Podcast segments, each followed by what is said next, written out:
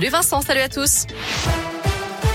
À la une, le plan de résilience présenté aujourd'hui par le Premier ministre. Objectif, faire face aux conséquences économiques de la guerre en Ukraine qui entraîne une flambée des prix de l'énergie et des matières premières. Alors que retenir? Eh bien que le gaz naturel et le GPL vont être concernés par la remise de 15 centimes d'euros par litre de carburant qui sera accordé à partir du 1er avril. Par ailleurs, les entreprises dont les dépenses d'électricité et de gaz représentent plus de 3% du chiffre d'affaires vont recevoir une aide équivalente à la moitié de leurs dépenses d'énergie. Ce sera donc pris en charge par l'État. Contre l'inflation et pour le pouvoir d'achat, justement, un appel à la grève est lancé pour demain. Plusieurs syndicats réclament des augmentations de salaire dans le privé comme dans le public, des bourses pour les étudiants et de meilleures pensions pour les retraités.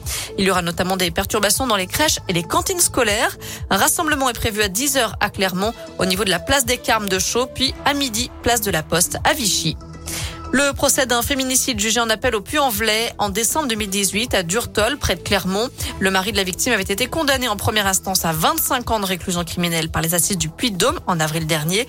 Âgée de 49 ans, la victime avait été tuée de plusieurs coups de couteau dans le dos, au, dans le cou, pardon, au domicile familial. L'altération du discernement de l'accusé n'avait finalement pas été retenue par la cour et les jurés.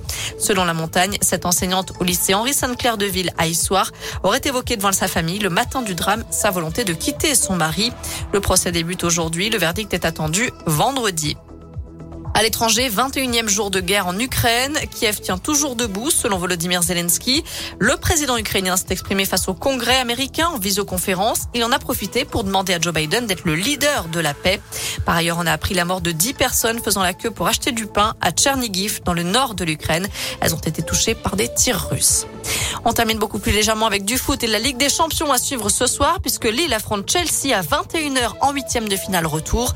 Les nordistes qui avaient été battus 2-0 au match aller. Merci beaucoup Naomi.